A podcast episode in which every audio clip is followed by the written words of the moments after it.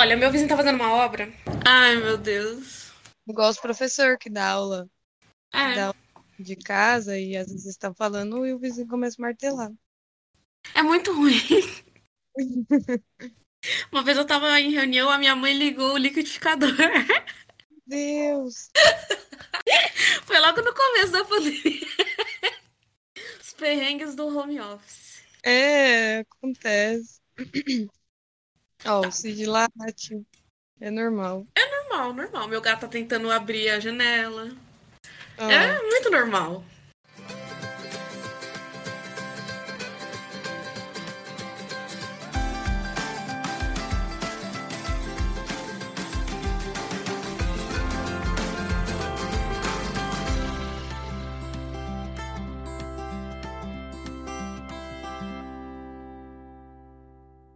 Oi, pessoal, sejam muito bem-vindos ao podcast Conversando com as Letras, o seu podcast favorito sobre livros.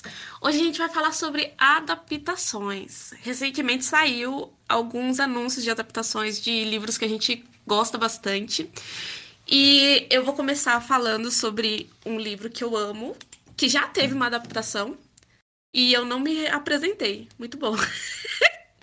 É.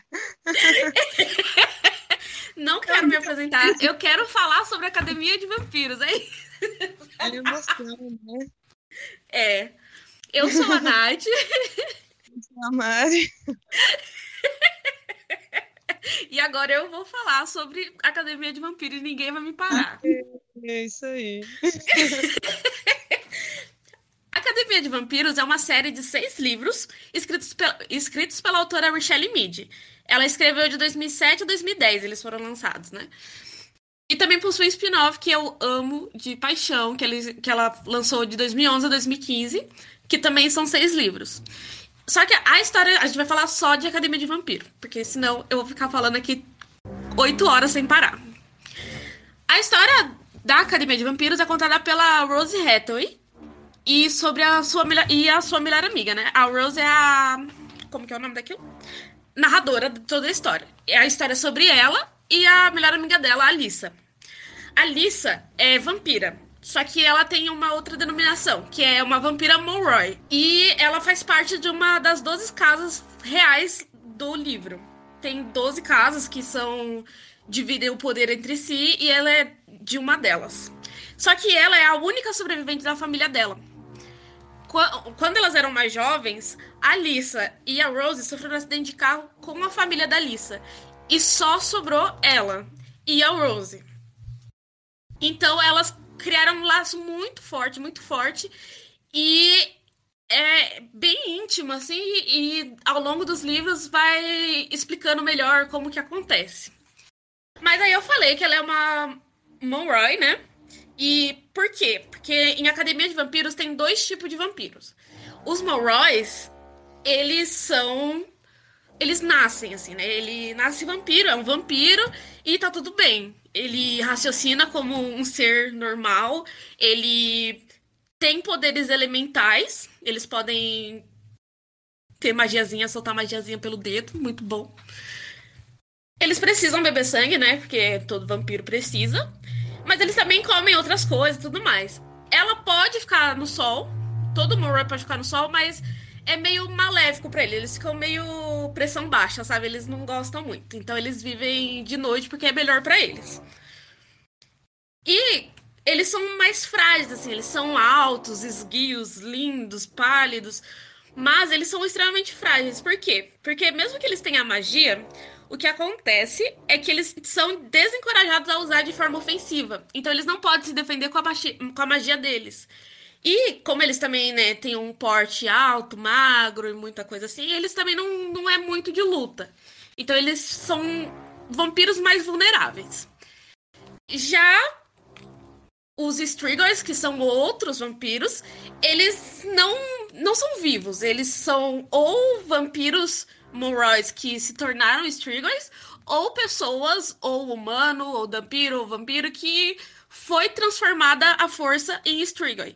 E eles não têm um raciocínio muito igual aos seres humanos. Eles o objetivo deles é ficar matando as pessoas para tomar sangue e tudo mais.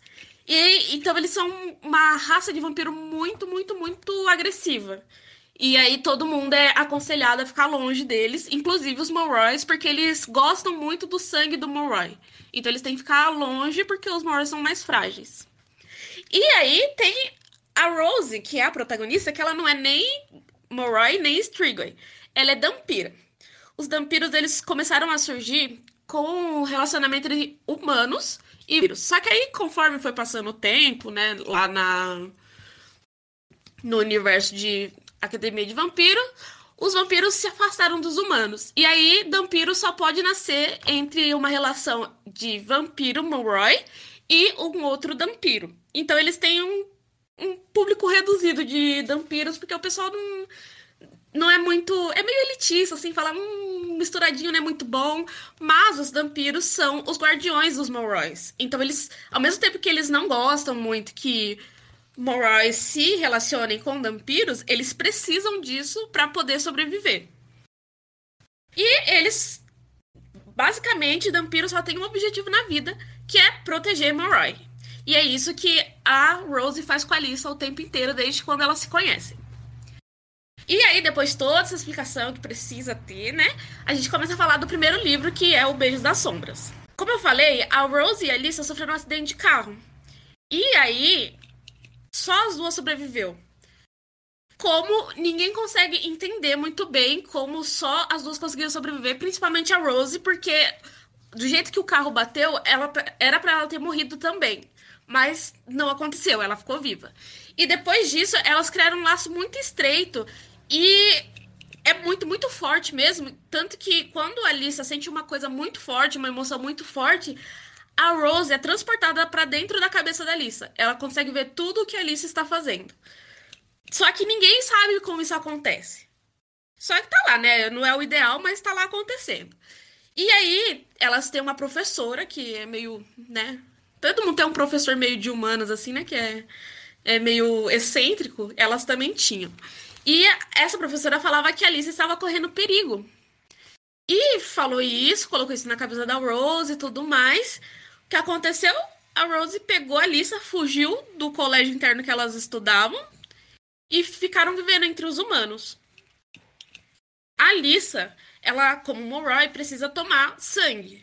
Só que dentro da sociedade humana, você não pode sair chupando sangue dos outros, né? Assim, do nada. Então ele, ela se alimentava do sangue da Rose e a Rose tinha que, além de alimentar a Lisa, tinha que proteger a Lisa. E no meio de alimentar e proteger, elas acabam sendo capturadas pelo Dimitri, que é o, o deus da história, e leva ela de, as duas de volta para a escola. E aí começa todo o, o mistério do primeiro livro, né?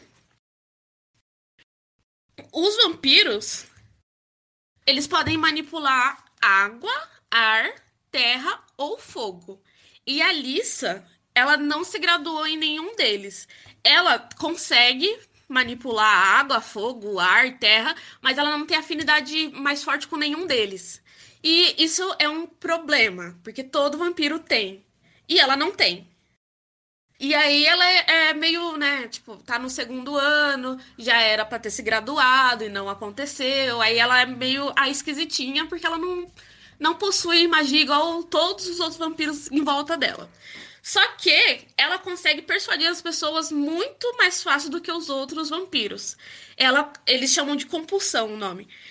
E ela consegue compelir as pessoas muito mais fácil. E também ninguém sabe o motivo. E, além disso, ela tem esse laço com a Rose, que a Rose consegue entrar dentro da cabeça dela de forma involuntária ou não. Então, todo mundo fica meio meio desconfortável, assim, e querendo, e algumas pessoas querendo descobrir, claro, como isso acontece.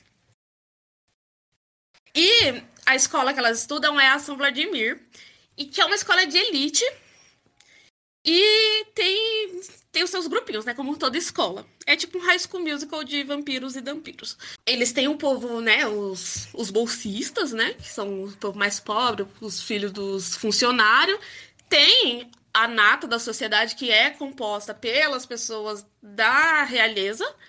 Tem o bando de cara babaca que muito muitos são da realeza, porque eles acham que são os melhores, né? E tem o cara estranho que ninguém gosta de chegar perto. E eu acho que em todo, toda a sala de ensino médio tem esse cara que todo mundo fala, um cara estranho. Elas também têm, e ele é o Christian Ozera. O que aconteceu com o Christian, na verdade, não foi nem que ele resolveu ser esquisito. É que o, os pais dele cometeram um crime muito sério dentro da sociedade Monroe. E ele também é da realeza. Ele é um Ozera, que é uma das casas reais. Eles resolveram virar Strigoi quando o Christian era criança. Então, o Christian teve o passado manchado por isso. Não que ele também quisesse virar Strigoi. Não, só que ele paga pelo erro dos pais. Então ele tá lá e ele é meio excluído pelo pessoal por causa disso, porque o pessoal é meio preconceituoso. Aí elas voltam para essa escola e começa a conviver com o povo, né? Picuinha de um lado. E a Lisa tá ali, né? Sofrendo um bullying muito pesado. Porque começam a deixar animais mortos nas coisas dela, para ver como ela reage, sabe? Ela fica muito, muito mal com essas coisas. Quem não ficaria também, né, gente? Pelo amor de Deus. Colocar um animal morto nas coisas dos outros. E aí a Rose precisa fazer algumas aulas extras de como guardiã para poder proteger a Lisa. E junto com o Dimitri, que ela começa a ter um crush, óbvio, porque o Dimitri é lindo, maravilhoso. E aí, elas ficam nisso de ela, a Rose tem que ajudar a Lisa e tem que ter o treinamento a mais. E aí ela quer ser uma boa amiga e uma boa guardiã, mas às vezes não dá. Então ela não consegue proteger muito bem a amiga dela do dos perigos das pessoas maldosas. Então, elas ficam meio assim. E aí, todo livro, são seis livros, ele tem uma história principal. Que tem um acontecimento que vai circulando até finalizar, só que essa coisa da amizade da Lisa e da Rose tá sempre ali no meio. É sempre uma parte muito ativa. E nesse primeiro livro tem um um amigo muito próximo dos pais da Lisa também, que a gente conhece, o Victor Drozdov, que também é uma pessoa da realeza. E a história vai girar em torno entre a Lisa, a Rose e o relacionamento da Lisa com esse Victor. Que é um Roy, mas tá doente, e foi acometido uma, por uma doença que ninguém sabe muito bem. Ele tá doente, e ela gosta muito dele, ele trata ela como uma filha também, porque era muito próximo dos pais. Aí, é, é uma história bastante longa, assim, mas é bem detalhada. Eu gosto porque a Rochelle ela vai contando, te envolvendo, e quando você vê, você tá amando o cara esquisitão, você tá querendo casar com o Dimitri, você tá querendo bater no povo, sabe? Esse tipo de coisa. E também é uma história um pouco pesada, porque mexe muito com o psicológico da Lisa e da Rose. E esse é um dos motivos, assim, que eu eu tenho uma crítica, mas também não é tanta assim, para adaptação que aconteceu em 2014. O nome da adaptação aqui no Brasil ficou Academia de Vampiros O Beijo das Sombras, que é o nome do primeiro livro também. E a Rose era interpretada pela Zoe Deus, a Lucy Fry era a Alissa e o Danila Kozlovski era o Dmitri. Ele, inclusive, é russo, porque o Dmitri é russo. Então, para ter o sotaque e tudo mais, colocaram um ator russo. Eu isso não tenho que reclamar. Estavam lindíssimos. E recentemente a Rochelle postou que a Peacock tá fazendo uma adaptação de Academia de Vampiros como série. E a roteirista Julia Pleck, que era de The Vampire, Academy, uh, The Vampire Academy, não, The Vampire Academy é essa, The Vampire Di Diaries, e a diretora Marguerite McIntyre, também de Vampire Diaries, estão produzindo a série para Peacock, que é um serviço de streaming, tipo Netflix lá dos Estados Unidos. E eu vou falar um pouco sobre a adaptação no filme de 2014, porque a gente vai falar aqui hoje sobre adaptações que não deram muito certo. E é o caso de Academia de Vampiros, infelizmente. O que acontece? As pessoas acham muito engraçado, assim, entre os fãs a gente fala assim, o filme é tão ruim que é bom. Por quê? Porque é muito ruim mesmo. E aí, eles mostram as coisas que acontecem no livro, mas não é como qualquer adaptação, não é fiel. E aí, quando a gente vai todo amando aquele universo, a gente quer que seja igualzinho que tá no livro. Mas não é assim, né, gente? A gente descobre que depois, né, não, não é bem assim que acontece. E Academia de Vampiros é isso. E a parte que eu tenho uma crítica, mas também eu entendo, é sobre como eles tratam a condição psicológica da Lisa. Porque ela claramente é uma pessoa depressiva. Só que aí ela faz coisas que não é nem legal citar, porque pode ser gatilho para as pessoas. E ela faz umas coisas que no filme eles colocam de forma como se fosse completamente mágica. Eles não falam como se ela fosse uma pessoa que está sofrendo de depressão. É só tipo, nossa, estou muito triste, olha, coisas mágicas aconteceram. E não é bem assim na história, porque essa parte mental é muito, muito explorada. Eu penso assim, não, não foi muito legal como contaram isso no filme, porque pareceu que era uma coisa mágica, como se não existisse. Mas, por outro lado, eu até entendo, porque ninguém quer estimular ninguém a fazer coisas ruins consigo mesmo.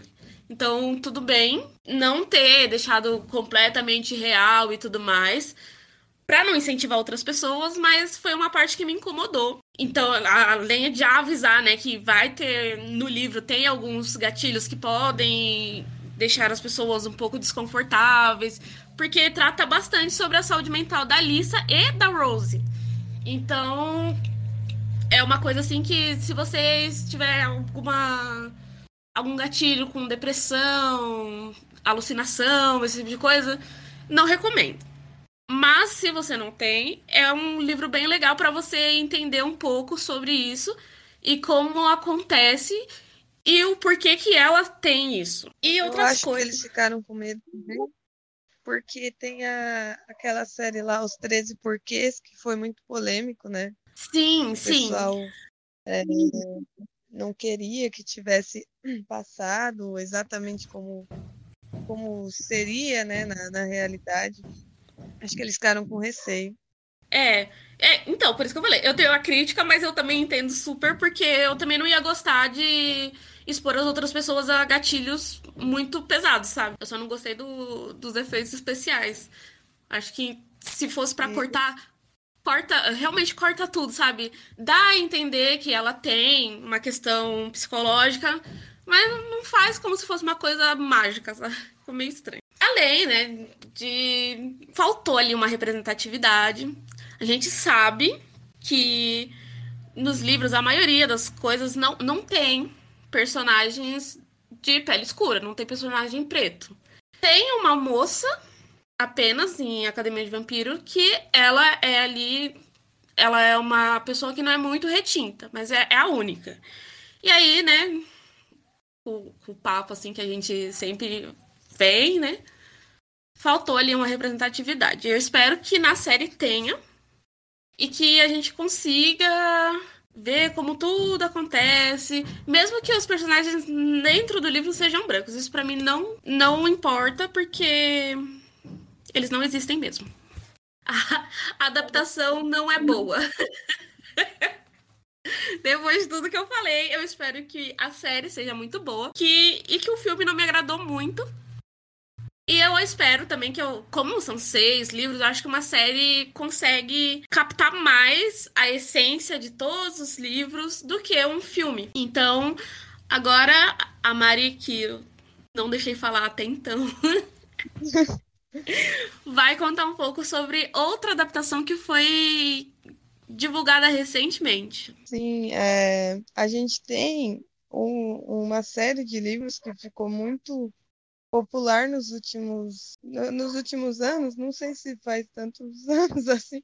É, né? Porque eu ouvi falar dela em 2018, 2019, que é a, a Rainha Vermelha, que foi confirmada a adaptação em série, também pela Peacock, e vai ser estrelada e dirigida pela Elizabeth Banks, que ela trabalhou nos Jogos Vorazes, o que me deixou muito receosa, porque eu particularmente não gosto dos filmes dos Jogos Vorazes. Eu amo os livros, mas eu não gosto dos filmes, são muito maçantes, muito maçantes. Mas enfim, né? A Rainha Vermelha, para quem não sabe, é um- uma série de livros que conta a história da protagonista Mary Barrow, se escreve Mary Barrow, que é, ela mora numa sociedade, ela vive numa sociedade distópica em que as pessoas são divididas pela cor do sangue, né? Quem tem sangue vermelho não tem nada, é, vive na miséria e tem que viver uma vida servindo quem tem sangue prateado. São que é a burguesia da sociedade. Além deles serem ricos, eles têm poderes, né? É, poderes tipo mutante mesmo. Um solta raio, o outro vira ferro e o outro manipula o fogo. E o grande plot twist do, desse, desse na verdade, esse livro tem vários plot twists, né? Mas o inicial é que a Mary ela tem sangue vermelho e tem poder. E o pior é que os, os poderes dela se manifestam na frente de uma horda de prateados, assim, um evento que só tinha prateado. E aí todo mundo fica, ué, mas ela era, ela estava servindo ali no evento, né? Eles trabalham como como servos, praticamente. E aí, ela, de repente, os poderes dela se manifestam, e todo mundo fica, mas ela não é uma vermelha. E isso abala toda a estrutura social daquela, daquele lugar, né? Daquele universo que a autora criou. É um livro muito, muito bom, porque tem, tem muita reviravolta. A, a grande parte dos personagens que você que vão se apresentando ao longo do livro, você vai descobrindo que eles não são nada daquilo do que você pensou.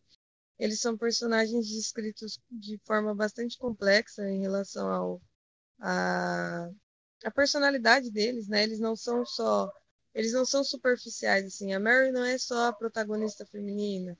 O Cal não é só o príncipe bonzinho. O Maven muito menos. O Kilorn não é só o amigo coadjuvante. Então, é muito legal, gosto da, da forma como a autora coloca os personagens no livro. E, e é muito legal porque é, toda essa, essa distinção, né, essa separação entre vermelhos e prateados, ela, é, ela se assemelha muito às divisões sociais e raciais, enfim, que existem na sociedade real, né? Na nossa sociedade, não só no Brasil, mas no mundo. E eu acho isso muito legal. E além de toda essa, é, é dessa questão, a gente tem o que me chama muito uma das coisas que me chama muita atenção, além das traições e, e das divisões por cor de sangue, é, é, a, é a questão dos poderes, porque eu sou muito fã de, de X-Men, do, tanto dos, dos, dos, desenhos né, que existem, das séries animadas, quanto das HQs. É, é minhas, minhas séries de HQs preferidas são do X-Men, eu gosto muito. E essa parte deles terem poderes eu gosto, porque eu gosto de X-Men.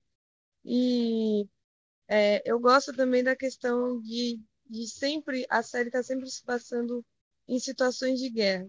E eu amo livros que têm guerra, que são ambientados tanto na Primeira, na Segunda Guerra, ou em guerras fictícias, como é o caso daqui da Rainha Vermelha, eu gosto muito. Então, esse, essa série de livros, ela tem tudo o que um o público juvenil gosta. Tem triângulo amoroso, tem, tem traições, tem tem é, jovens com poderes, jovens tendo que lidar com essa sociedade que faz é, separação, né, por, por raça, por, no caso por cor de sangue. Então tem a questão da, da nobreza, da, da, da dos, dos plebeus, acho essa palavra tão difícil. Então tem essa separação da nobreza com o povo plebeu. Então é bem legal, é um livro muito bacana que tem tudo para dar certo, a adaptação da série, né? Só que, como eu falei, a, a, as duas pessoas que vão ficar responsáveis tem a Elizabeth Banks, que vai dirigir, que foi a que trabalhou nos Jogos Vorazes, e tem também Beth Stewart, não sei falar o nome dela, mas ela trabalhou em Arrow, né, que é o arqueiro da DC, que é, são essas duas, é, a Elizabeth e essa Beth, elas são pessoas que me preocupam, porque Arrow, na minha opinião, é uma série muito enrolada. Eu já assisti. Eu acho que eles enrolaram, enrolaram, enrolaram tanto. Eu não tenho tanta propriedade no assunto para falar, porque eu nunca li os quadrinhos do, do Arqueiro Verde, né? Mas me pareceu uma série muito enrolada. Eu não consegui, eu acho que eu assisti até segunda, terceira temporada. E eu achei ela, nossa, é muito maçante às vezes eles, na minha opinião, né, perdiam tempo com diálogos com muito rodeio. E a Elizabeth Banks, que fez os Jogos Horários, que eu tenho um pouco mais de propriedade para falar, porque eu li os livros e assisti todos os filmes, é, é, ela deixou os filmes. É... eu não sei, os livros são, são muito. É, eles são dinâmicos, sabe? A, a, partir do momento que passa a parte da introdução da toda a sociedade ali dos Jogos Vorazes, já começa muita ação, né? Eles já vão para aquele reality doentio e, e aí eles mostram todo até a forma de mostrar como a sociedade daquela daquela realidade funciona é de um jeito mais dinâmico. E os filmes ficaram muito, muito parados. O, é, é, ai, não, eu não gostei, não, não, não me agradou. Nenhum filme dos Jogos Vorazes não me agradou. São filmes lentos, arrastados, que me, dá, me deram muito sono. E Arrow é uma série que eu acho muito enrolada também. Então, o meu medo é da, da adaptação da Rainha Vermelha ficar tão enrolada e arrastada e perdida em diálogos em diálogos longos e reflexivos é, e se perder nisso, em vez de ir para a parte dinâmica do livro, que são, são as batalhas, são é, o pessoal usando os poderes e tudo mais. Outra coisa que me dá medo também é os efeitos especiais.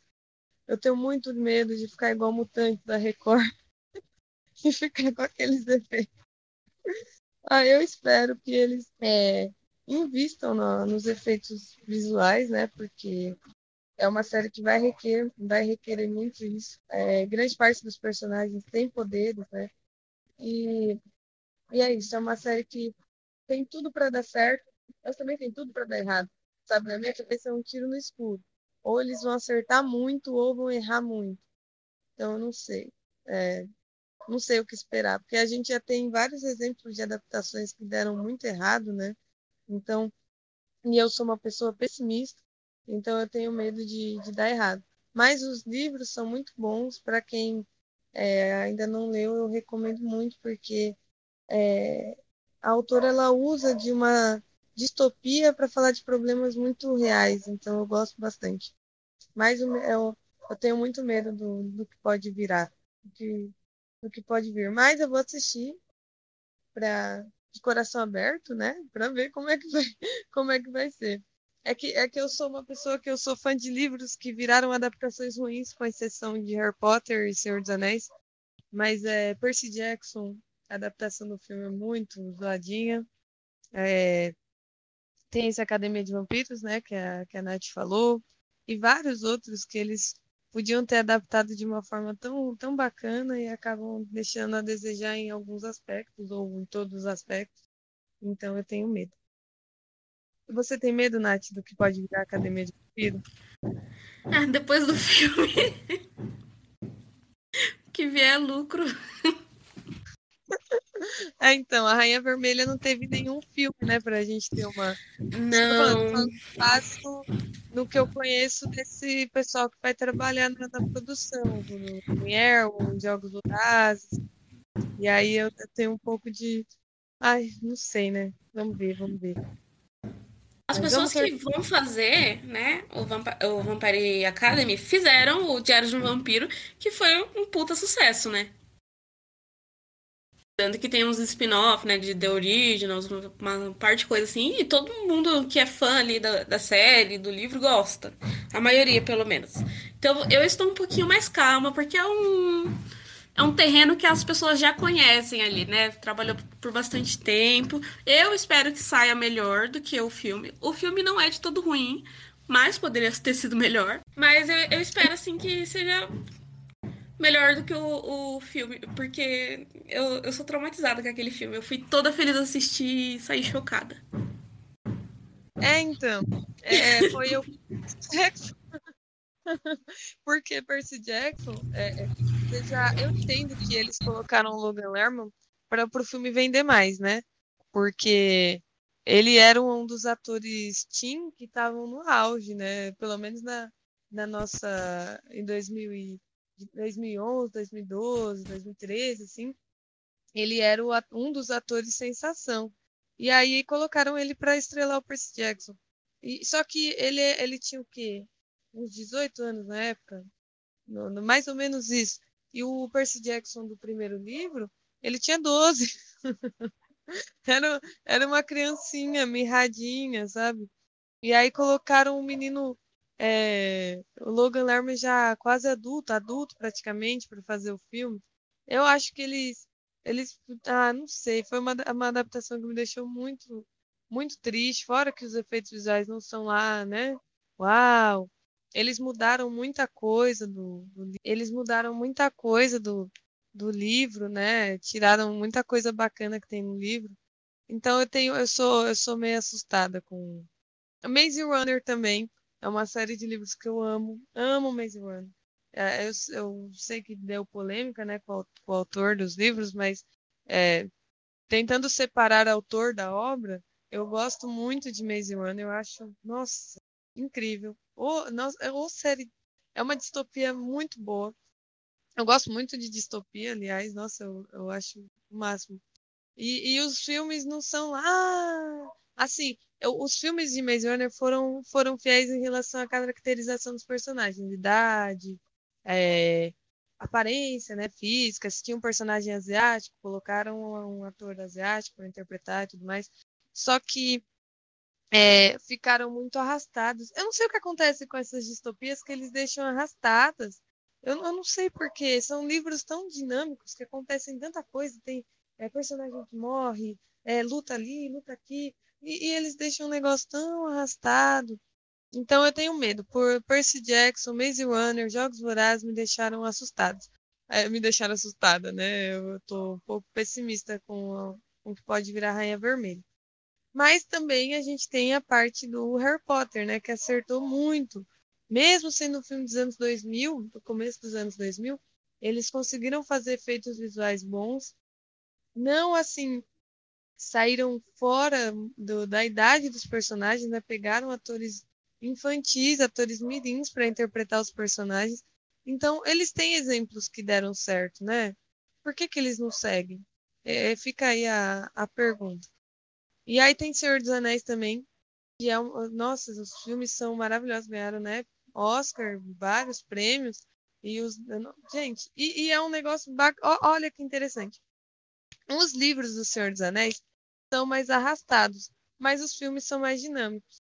Então, é, não sei, né? Vamos ver o que vai, que vai virar. Estou falando muito isso, mas é, é, é só, só esperando para ver o que, que vai virar a Rainha Vermelha, porque eu espero que não fique arrastado, de verdade. Eu espero que eles tragam toda essa, essa questão de é, vi, vivendo em situação de guerra, essa parte de todos terem poderes e todos serem essa questão separatista entre o vermelho e o prateado, todo o conflito que a Mary gera, porque como assim vermelho tem poder também, essa revolta de classes, eu acho que se eles colocarem isso de uma forma dinâmica, nossa, vai dar super certo.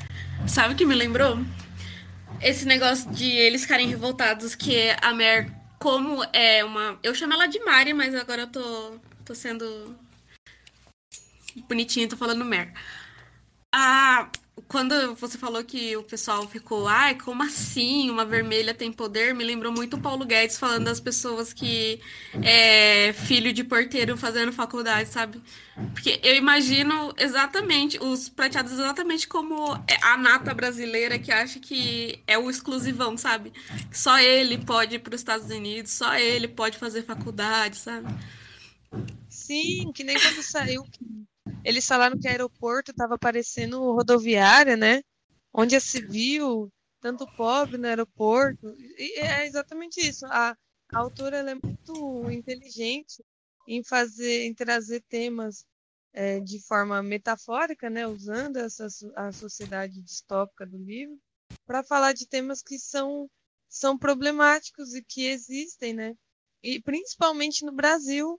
Gente, o Brasil é é um grande, é uma grande norta, né? Norta é o lugar lá onde a Mer vive. E, e é, eles vivem nessa de, principalmente agora, com o governo que está vigorando, né? Infelizmente, e, e, com essa pandemia que também é, delineou muito. Gente, como a pandemia mostrou, né? Que quem quem, quem ficou, quem já era rico, na pandemia ficou mais rico, né? E o pobre ficou mais miserável. E, e é muito, muita realidade do livro. Porque lá no livro os vermelhos são muito pobres e os prateados são muito ricos. É, é muito distante, né? A, a realidade deles. E hoje em dia é assim, né? E principalmente com a pandemia, com o governo, nossa, é muito isso. E, e é muito legal. Eles, eles, é, a série pode retratar isso de uma forma muito bacana. Eles têm, têm muito material para conseguir colocar isso na série de um jeito que faça as pessoas pensarem, né? E o bom de ser série e não ser filme é que vai ter um tempo maior ali para desenvolver as coisas, né? Porque eu acho que assim, quando é, é, o filme, tem que caber todo aquele universo dentro de no máximo três horas. E aí fica meio complicado. A série já não. É, série eles podem apresentar as coisas mais detalhadas, não precisam pular tanta coisa do livro, assim. Então, é, eles têm mais tempo, mas pode estender para mais de uma temporada. Então, é, eu espero que série dê mais certo do que os filmes adaptados que deram que deram errado, né? Eu espero que a Academia de Vampiros dê tão certo que eles façam a série do spin-off, porque é isso que eu tô esperando pelo, pela minha vida inteira, entendeu? Porque o spin-off é a perfeição. É o supra-sumo de Rochelle Mead, é o spin-off que se chama Bloodlines. Eu amo e vou defender pelo resto da minha vida. é tomara, né? Vamos torcer, porque se fizer muito sucesso, eles vão eles fazem igual faz com cana de açúcar, né? Para fazer caldo de cana. Eles espreme, espreme, espreme até onde der dinheiro eles vão. Então tomara que dê muito certo mesmo. Uma, uma é coisa. Que... É meio que Academia de Vampiros Great Again, né? Sim, eu, é, eu acho que. Ah, um exemplo de uma série que eu, eu, eu combinei, eu, a gente combinou, né, de fazer esse podcast para citar séries que deram, adaptações que deram errado, né? Também, incluindo. Né? Só que eu lembrei de um exemplo de uma série que foi adaptada de livro, que, ai, gente, no meu coração é uma das melhores séries adaptadas de livro já feitas. Só que não deu lucro para Netflix, a Netflix acabou, assim, já era, sabe? Acabou na terceira temporada, que é da NFNI, ou N com E, porque meu inglês é péssimo, então N com E Gente, os livros são lindos, a série ficou linda. É, é, é um caso de adaptação que eles não foram fiéis aos, aos, livros. Assim, muita coisa eles mudaram. Só que ficou tão lindo na série, casou tão bem, ficou tão bem feito, que eu, eu até eu li os livros, né? Mas eu até aceitei as mudanças que foram feitas. Só que a Netflix não, acabou, acabou assim. Deixou a gente órfão de N e, e é, um, é um negócio que se a Rainha Vermelha fosse tão, tão bom, claro que são histórias completamente diferentes, com temáticas totalmente diferentes. Não, assim, tem algumas coisas que, que a série aborda que, que tem no, na Rainha Vermelha também. Só que, né, é um tom diferente, uma pegada diferente a ele. Só que deu super certo. Se a Rainha Vermelha me deixasse assim, tipo, mesmo com as mudanças, eu gostasse, casasse tão bem com o universo que eles criaram na série, que, ah, ia ser, pra mim já ia ser tudo. Justiça por N com E. Nossa, sim, eu ajudei a subtag quando eles começaram a falar. a falar que não ia mais, que ia acabar na terceira temporada, porque são são seis, são, tem, tem editora que vende a série com oito livros, tem editora que vende com seis. Então tinha muito mais história, porque vai até a, a, a meia idade da Amy. É da infância dela até ela fazer uns 40, 50 anos. Então tinha muita história. E eles pararam assim com a, com, a, com quando a impressão é quando a vida dela começa, eles terminam a, a série, que é quando ela vai para a faculdade, ela vira professora. É muito legal, muito legal. E eu tô dando spoiler, mas é isso que acontece, gente. Depois da terceira temporada era isso que deveria acontecer. e aí ela e acaba, sabe? Nossa, é muito triste. Eu fico, ah, eu nunca vou aceitar. Mas eu, eu ajudei a subir tag para eles, mas não adiantou nada. Não adiantou nada. Até hoje tem, tem os entusiastas que sobem tag. Tem contas no Twitter que é só para para dar suporte, para ver se um dia ela volta, mas não, gente. Saiu rumores de que é, ela poderia poderia voltar com, em outra plataforma de streaming, só que não, não deu certo, não deu bom, ninguém quis pegar mesmo. É, que pena, né? Sim, é uma pena. Eu sou, olha, é por isso que eu sou pessimista. Os, os livros que eu gosto ou viram filmes ruins, ou viram séries que eles não investem mais. Outra série que, gente, eu amo, não aceito que falem mal, é a Sherlock, da BBC, ou BBC, né? Gente, que série maravilhosa. Então, é com Benedict Cumberbatch com Martin Freeman. Ô, série maravilhosa, mas só teve quatro temporadas e um episódio especial, que eles falaram que ia ter continuação até hoje. Ele, a última temporada, quarta temporada foi em 2017. A série começou em 2010. Eles lançavam uma temporada a cada dois anos, por aí, sabe? Era muito espaçado. E aí, quando acabou a quarta temporada, eles falaram que ia ter mais, mas não, era mentira. Então, eu tenho, eu, eu sou, eu sou pessimista porque as minhas experiências com séries adaptadas de livros que eu gosto dão errado. Ou acabam, ninguém continua, ou fica feio, fica mal feito. Então, eu, pessoas responsáveis por Rainha Vermelha, ouçam esse apelo, não façam, não façam. Por favor, não estrague nossos sonhos. Sim, não, não, vocês estão pegando. É, exatamente, eles pegam nossos sonhos, sabem, nossas idealizações, e às vezes jogam no lixo. Ou quando fica bom, não continuam. Por favor, Netflix, eu peço, eu clamo aqui, não cancele Bridgerton. Por favor, eu preciso ver tudo. É outra, né, que também corre o risco, porque a Netflix é doida. Do nada ela. É, do é. nada. Ainda bem que já foi confirmada a segunda temporada, né? Já tá acontecendo. Graças a Deus. Infelizmente, sem o Duque, né? Sim. nossa triste... Pra nossa tristeza, né? Para nossa tristeza, sem o Duque. Eu acho ele um ator fantástico, um ator muito carismático. Entendo, porque Bridgerton, é, cada livro conta a história de um filho, né? Mas ele, o Simon, é melhor amigo do Anthony. Então eu acho que deveria ter sim nem que fosse uns dois minutos de tela, sabe? Durante todo o episódio, dois minutos. Dez episódios, dois minutos de tela para ele em tudo, mas pelo menos que tivesse, sabe? Porque eu gostei muito da atuação dele. Ah, é muito bom quando a gente gosta de um ator assim, né? Eu gosto muito do Benedict Cumberbatch. Eu acho que ele, ele, nossa, ele é o, o Sherlock para mim. Ah, eu, tanto que eu leio os livros do Sherlock Holmes e eu imagino o Benedict Cumberbatch mais do que o Robert Downey Jr. O Robert Downey Jr. é um Sherlock assim maravilhoso, gente. Que Sherlock incrível. É porque é, mas é porque o, o, Sherlock, a série da BBC, o, o, o, jeito do personagem casa mais com os dos livros.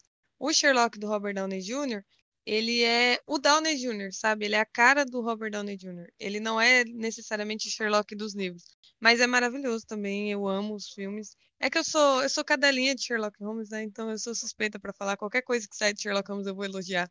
Só que tirando, eu não gosto muito de Elementary, né? Eu acho que foi uma outra visão de Sherlock Holmes que não me agradou, mas que não é ruim, é só que eu não gostei. Mas eu espero que a Rainha Vermelha seja assim. Se for para mudar alguma coisa, que mude de forma bem feita. E se for para fazer igual, que não fique, que faça igual, que faça de forma dinâmica, que não deixe o negócio arrastado, que nem foi Jogos Vorazes, sabe? Faça uma coisa bem feita, com efeitos bons e que deixe a gente feliz, sabe? Satisfeito com, com, a, com a adaptação. Que seja um negócio muito bacana que, e que seja bom e que não cancelem do nada. Por favor.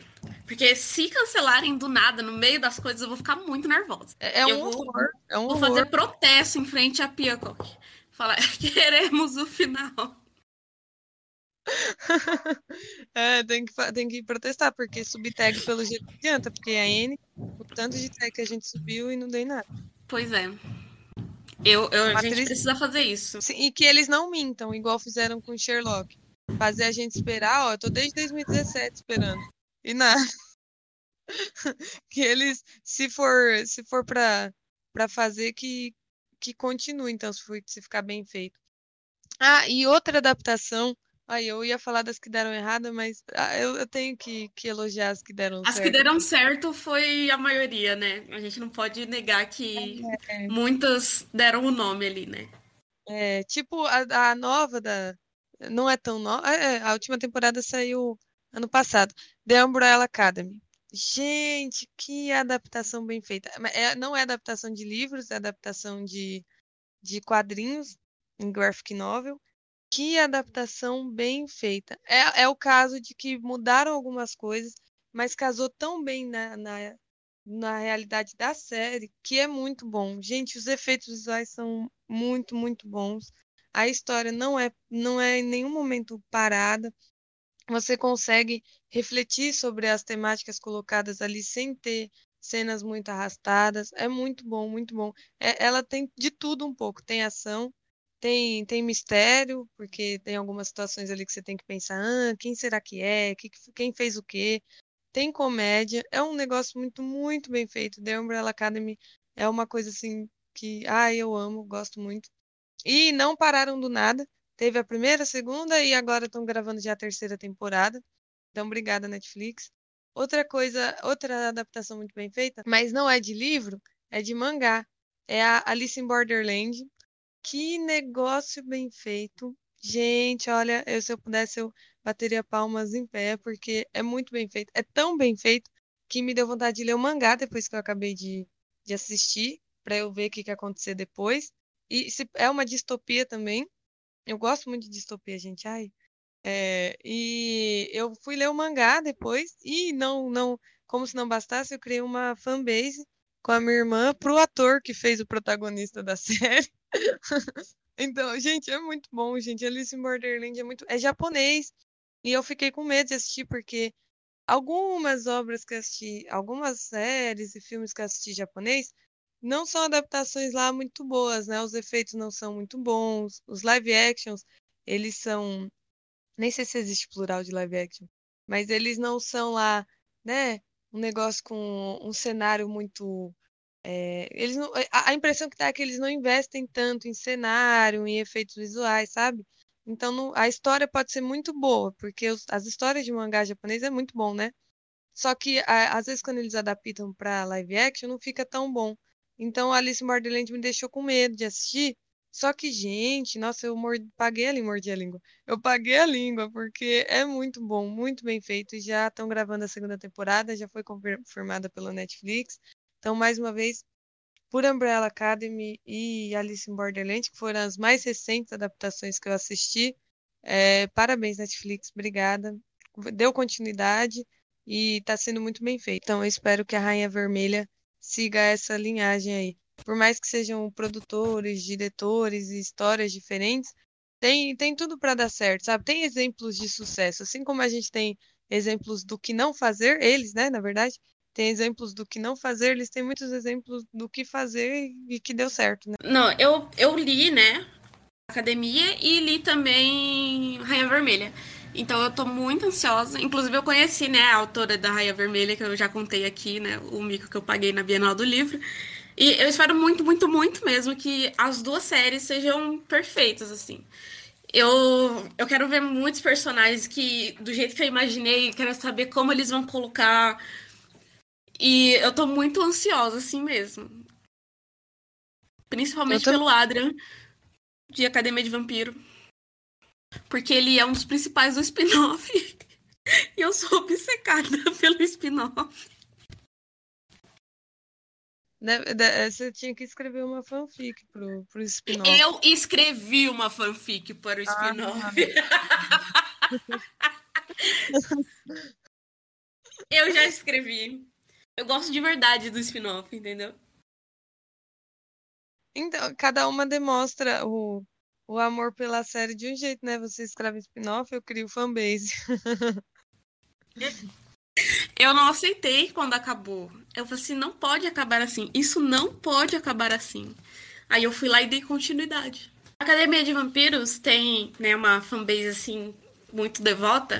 Tem muitas pessoas que já fizeram adaptações, tem no YouTube de Academia de Vampiros, né? Uma websérie e tudo mais, feita só por fãs. Eu acho isso muito legal. Olha que legal.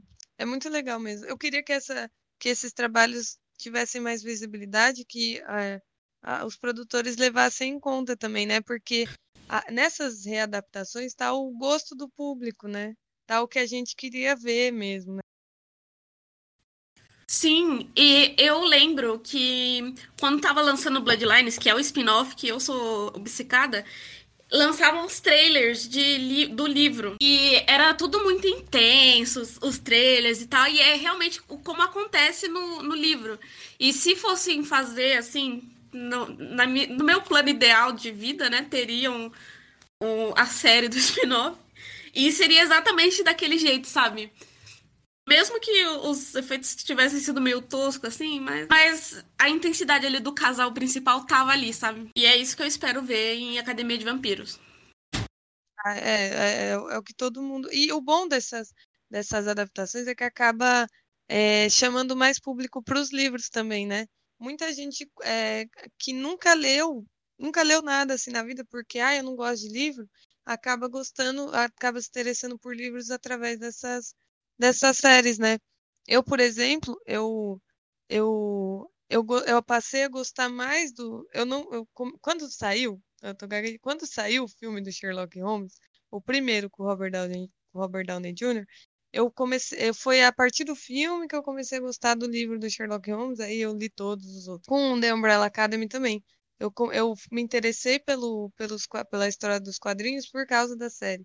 Com Alice in Borderland foi o primeiro Acho que foi o primeiro mangá que eu li inteiro, assim, foi por, e foi por causa da série.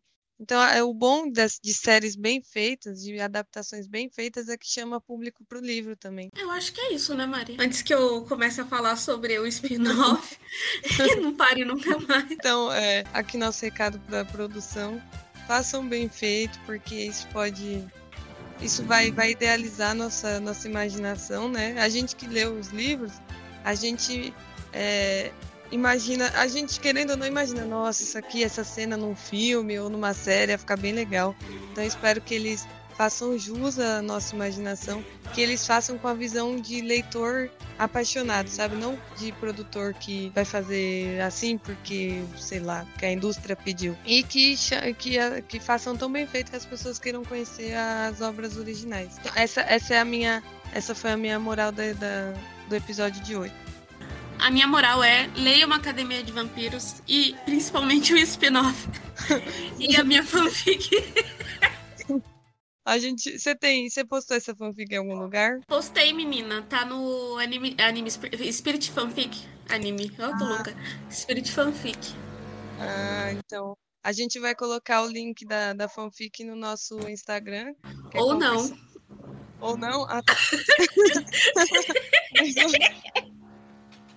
Mas sigam a gente no Instagram, no Twitter. É só jogar lá conversando com as letras no Instagram que você acha o nosso perfil. E no Twitter, podcast.letras, que você também acha o nosso perfil.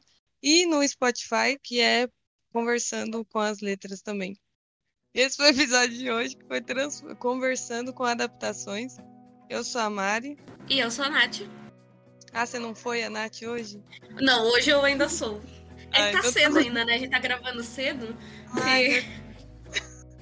Se fosse mais à noite, eu já tinha sido, entendeu? Uhum. Mas nesse momento eu ainda sou. Faz sentido. e esse foi o Conversando com as Letras. Tchau, gente. Tchau.